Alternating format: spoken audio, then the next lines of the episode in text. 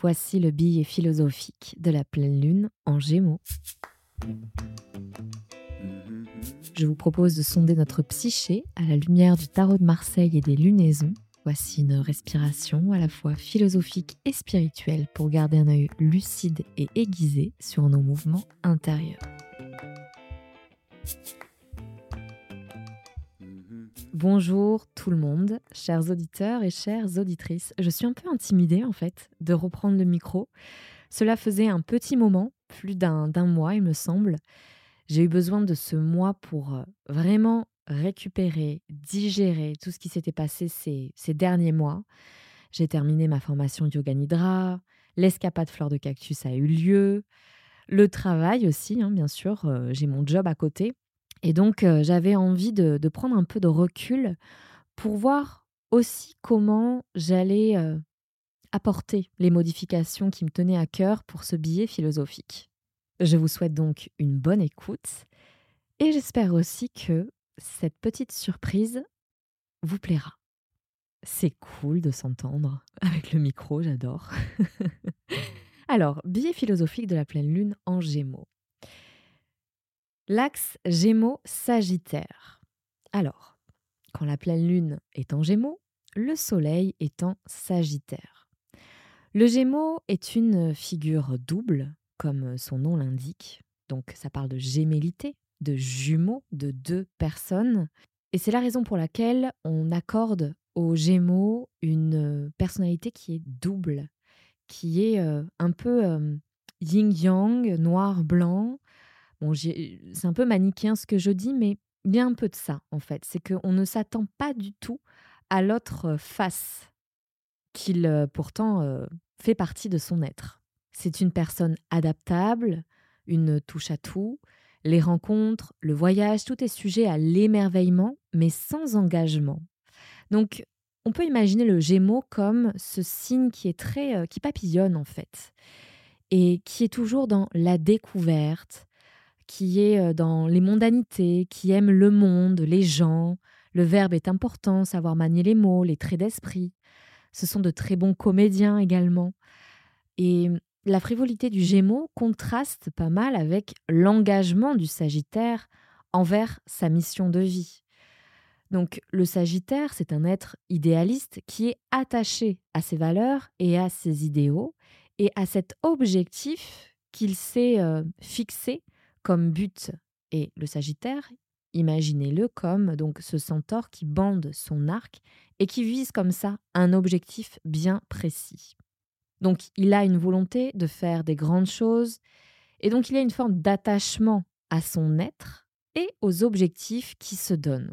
En cette pleine lune en Gémeaux, on navigue donc entre deux énergies, c'est-à-dire d'un côté l'attachement à notre mission, l'attachement à nos idéaux, à nos affects, avec le soleil en Sagittaire, et de l'autre côté, pleine lune en Gémeaux, signifie non-attachement. L'attachement pourrait mettre à nu son hypersensibilité. Et comme l'enfermement, pour le Gémeaux, c'est quelque chose peut-être euh, qui le débecte au plus haut point, l'attachement lui fait peur. Petit rappel astrologique, même si nous ne sommes pas Gémeaux ou même Sagittaire, comme en astrologie, selon les principes de l'astrologie, nous faisons partie d'un tout, nous sommes traversés par ces énergies lunaires et solaires. Donc à voir, selon euh, le type de signe que vous portez, à quel point et sur quel curseur la résonance a lieu avec cette pleine lune en gémeaux. Pour commencer ce billet, je vous propose donc de s'atteler à mieux comprendre ce qu'est l'attachement. C'est une notion que j'ai un peu abordée lors des précédents billets notamment à travers la notion de bairagya en sanskrit, qui signifie le non-attachement, et qui fait référence au fait de garder un œil témoin sur ce qui a lieu autour de nous, sur ce qui a lieu en nous, et qui nous permet donc non pas de rester dans l'indifférence, mais au contraire de regarder the big picture, de prendre un pas de côté pour observer ce qui se passe pour éviter justement de se sentir euh, complètement submergé par les émotions, submergé par une situation ou par une personne. Donc nourrir Bairagya au quotidien nous permet de laisser couler, en fait, ce qui pourrait nous submerger, de, de faire en sorte que tout coule sur nous. À travers Bairagya, on prend de la distance, ce qui nous permet de prendre conscience de ce qui nous asservit. La nourriture, les relations, l'excès de sport, le sexe, etc. Donc, d'agir avec modération ou du moins rééquilibré. Donc, Bairagya nous permet de purifier notre rapport au monde, que ça soit notre rapport à notre enfant, à notre mari, à notre femme, etc., à nos compagnons, nos collègues, notre travail aussi. Et quand je dis purifier, c'est de se rendre compte à quel point ces relations extérieures nous asservissent dans notre être. Donc c'est très dur, hein, je comprends, parce que la société dans laquelle on est, on fait partie d'un grand système d'interaction par lequel on vit et on est. Donc ça, c'était un bref rappel de Bairagya. Mais ici, j'aimerais qu'on explore un peu plus la notion d'attachement d'un point de vue étymologique. Donc ça provient du mot, euh, enfin c'est d'origine germanique, estache, qui signifie pieux ou poteau. Donc, imaginez que vous êtes comme dans un pré, un grand pré infini, qui a un poteau au milieu, vous êtes attaché au poteau, et qu'en fait le seul territoire que vous pouvez explorer, c'est la circonférence formée donc par ce cercle, formé par euh, la distance de la corde au poteau. C'est le seul espace qui nous est possible d'explorer. Et qui plus est, cette corde ne nous laisse pas la possibilité de sortir de ce, de ce champ d'action. Et je pense qu'on pourrait faire le parallèle avec cette euh, métaphore avec euh, notre façon de vivre. C'est-à-dire que on est attaché à notre enfant, à notre euh, amoureux, à notre travail. Et imaginez dans quel territoire cela nous, nous enchaîne. Donc on est toujours dans les mêmes espaces, avec les mêmes personnes, parce qu'on est attaché à ces personnes-là. Donc on est attaché pourquoi? À travers notre affect, à travers nos émotions, à travers l'amour que l'on ressent, mais observons juste à quel point cela ne, ne nous émancipe pas du tout au final. C'est-à-dire qu'on est esclave de ces relations-là. Ces relations qui nourrissent certains types de besoins que nous avons. Si nous, n'avions pas de besoins en soi, nous, ne serions pas attachés à notre maison, à nos, aux personnes qui nous entourent, à notre travail. Donc sans porter de jugement aucun, juste observer dans quelle position cela nous met. La peur de perdre, la peur d'avoir trop, parce que trop de choses à faire, la peur du pas assez, parce qu'on veut toujours avoir plus. Cher Tarot, qu'avons-nous à apprendre de cette pleine lune en Gémeaux? Dorénavant, pour le biais philosophique, je vais proposer une carte, une lame majeure qui va nous permettre d'avoir accès à une réponse un peu générale aux questions qui sont soulevées. Et ensuite, je vous laisserai quelques petites secondes pour choisir un numéro entre 1, 2 et 3 qui va correspondre à trois autres lames, majeures ou mineures d'ailleurs. Donc on commence d'abord avec cette carte générale et j'adore, puisque qu'est-ce qui est sorti? C'est le monde. Ah, on respire. le monde qui est la carte, on va dire, la plus respectable entre toutes, qu'on adore quand elle tombe dans un tirage, puisque elle parle en fait d'une réalisation complète, de l'atteinte en fait de nos objectifs. Mais, mais, mais, mais, cet être-là, est représenté par une figure un peu androgyne. On ne sait pas si c'est un homme, on ne sait pas si c'est une femme. Donc euh, c'est pour ça que je parle ici de complétude. C'est un être qui vient au monde avec euh, toute la connaissance acquise durant toutes les étapes du tarot. C'est-à-dire que pendant son parcours, ce personnage-là a vécu la mort, le deuil, les remises en question, le pouvoir, la chute, l'ascension, la guérison. Bref, tout un, tas d'étapes qui lui a permis de toucher le fond pour pouvoir remonter avec tous les enseignements qu'il a pu glaner et digérer. La carte du monde renvoie à l'autonomie, qui nous permet de choisir nos propres règles de façon à ne dépendre de personne. C'est un, un état qui est totalement à l'opposé de l'attachement. Et être complètement autonome dans le, dans le, monde tel qu'il est fait, même d'un point de vue économique, c'est ça paraît impossible d'être autonome à 100%. Et pourtant, on voit de plus en plus euh, de paysans qui sont dans la recherche d'autonomie totale en eau, en énergie, en semences, etc. Et on voit que c'est possible parce qu'ils sont sortis du système. Ils, sont, ils se sont détachés de la corde qui les attachait à, à ce fameux pieu. Donc je ne suis pas en train de vous pousser à des extrêmes impossibles à accomplir, ou logistiquement impossibles ou matériellement impossibles, parce que chacun voit midi à sa porte. Mais si on s'attelle à analyser, à interpréter le message de la lame du monde, c'est juste d'aller à la découverte du monde, concrètement, c'est-à-dire d'aller voyager et de s'ouvrir à la vastitude du monde. Bien sûr, comme tout est métaphorique dans le tarot, s'ouvrir à la vastitude du monde, c'est s'ouvrir à la vastitude qu'il y a à l'intérieur de nous. Donc, si euh, je devais donner des exemples ici très concrets, pour retrouver son autonomie, il s'agit de se défaire de cette petite corde qui nous attache et d'aller entreprendre des voyages seuls. Vraiment, d'aller euh, dans des espaces qui nous sont inconnus et pas obligatoirement à des milliers de kilomètres de chez nous, et d'entreprendre cette action seul. Parce que c'est seulement dans cette configuration physique et émotionnelle, donc sans personne vraiment qui nous accompagne dans ces moments-là, parce que c'est seulement dans ces situations-là qu'on arrive vraiment à essayer de regarder à travers nos propres yeux. Et c'est ce qui se passe véritablement quand on est en voyage, en sac à dos, euh, sur les routes ou euh, dans des pays lointains et qu'on est seul, on peut compter que sur nous-mêmes.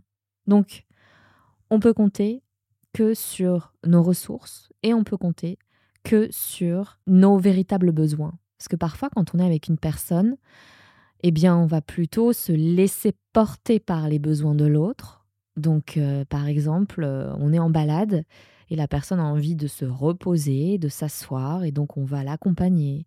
La personne a envie d'un peu plus de confort, donc on va aller louer un, endroit un peu plus spacieux, un peu plus confortable. Et donc finalement, cela nous coupe de des véritables aventures que l'on aimerait s'offrir à soi-même.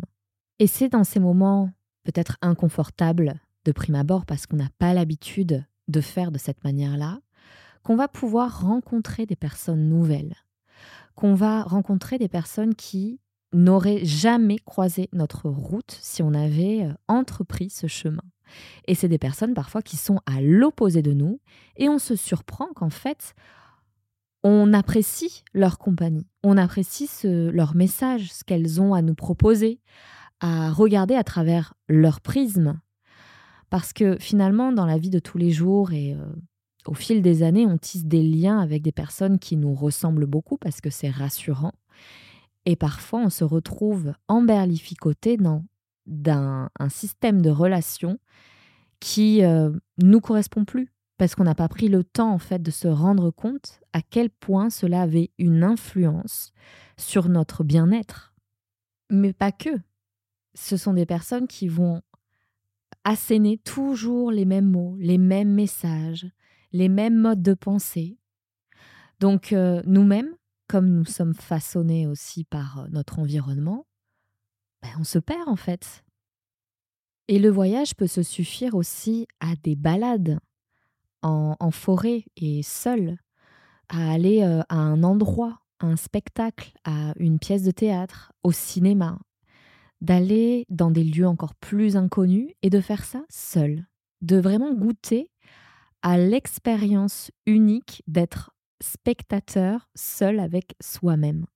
Donc on passe notre vie à se recréer des besoins à se recréer des poteaux et des pieux auxquels on attachait, on est bien d'accord. Même comme euh, ces petits paysans euh, autonomes, euh, parce qu'ils sont assujettis à, la pluie pour récupérer l'eau. Ils sont assujettis aussi à tout un à des lois en fait qu'il faut savoir contourner, se réapproprier. Donc, comme je disais, on est dans un système d'interaction dont il est difficile d'en sortir complètement, à moins d'être un ermite dans les Himalayas, au fin fond des montagnes, et qu'on aille se cacher dans une caverne, et que vraiment notre sang cale pas, et de devenir cette personne éveillée et détachée, et, euh, et être totalement dissolue dans le grand tout. Ou je pense euh, aux sadhus que l'on voit sur les rives du Gange. Ce sont des personnes qui ont renoncé à la mondanité et qui ne vivent que par elles-mêmes et qui ont décidé d'entreprendre un chemin d'ascétisme pour pouvoir se défaire de l'attachement. Donc c'est pas pour rien aussi que je vous donne ces exemples-là, parce que ce sont des personnes qui vivent dans une forme de solitude. Donc s'octroyer ces moments de solitude nous permet de retrouver une forme d'autonomie et de ponctuer nos journées, nos années de périodes comme ça, sur quelques jours, de de réelle solitude et d'entreprendre des choses seules nous permettent de, de faire un petit reset et de d'agir par nos propres lois, par nos propres règles que l'on va ajuster au fur et à mesure de la vie qui passe. Vous allez pouvoir maintenant choisir entre 1, 2 et 3 qui va correspondre un peu à, à la carte qui vous est invité d'explorer.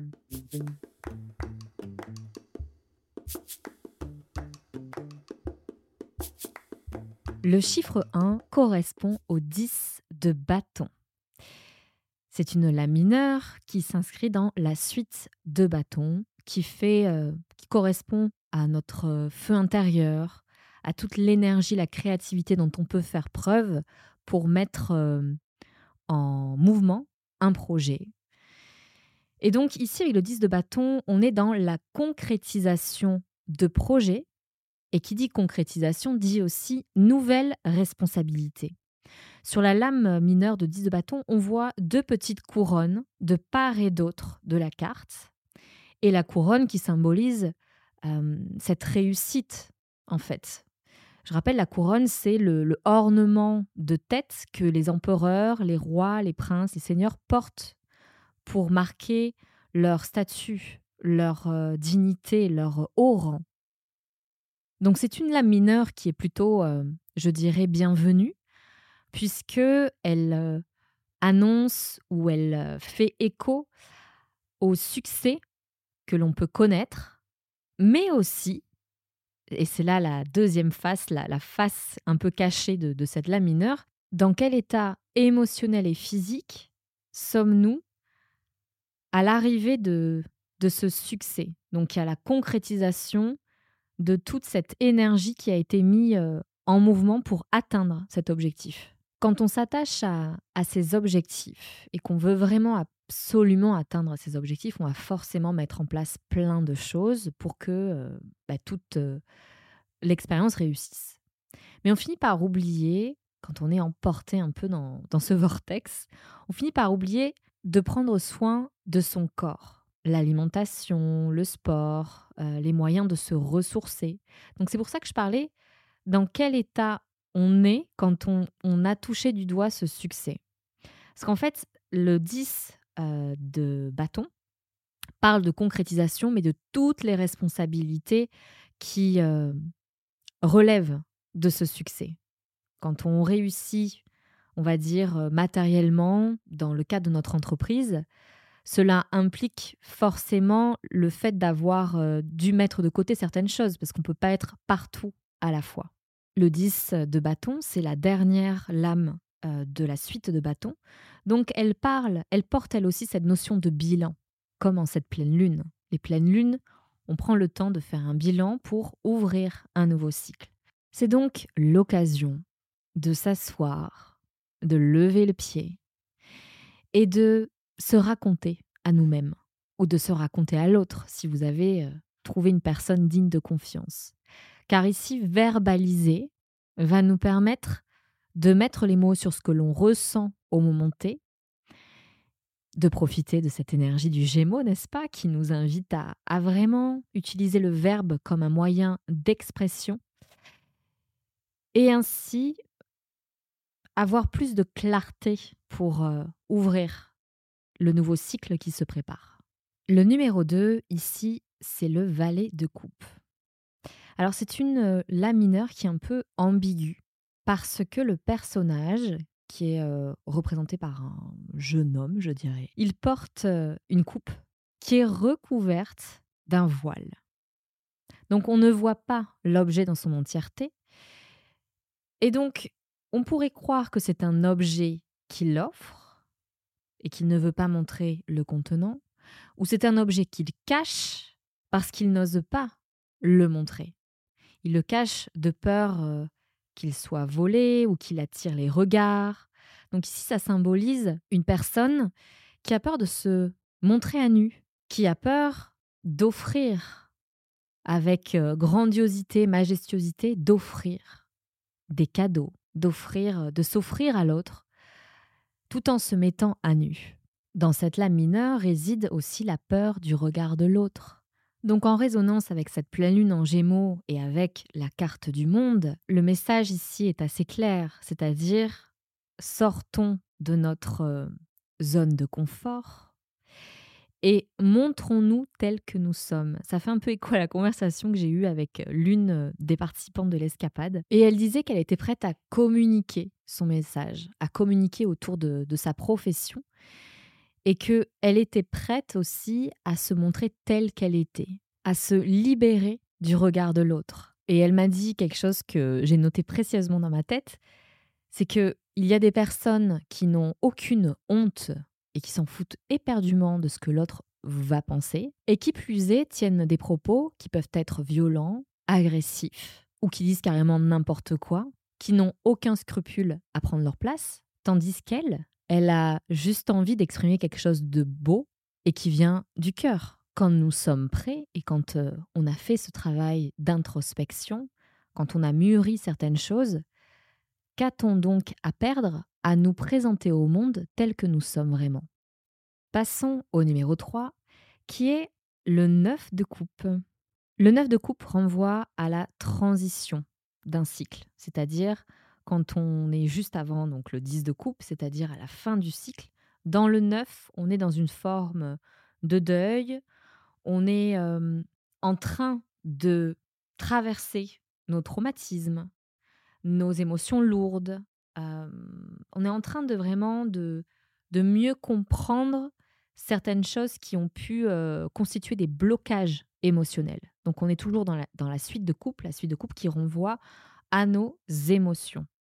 Donc c'est une lame qui nous invite à nous délester de nos traumatismes et en leur attribuant leur vrai rôle qu'ils ont eu dans notre vie, c'est-à-dire de nous enseigner qui nous sommes vraiment de nous faire vivre des expériences qui finalement ont contribué à la personne que nous sommes aujourd'hui, aux prises de conscience que nous vivons là maintenant aujourd'hui.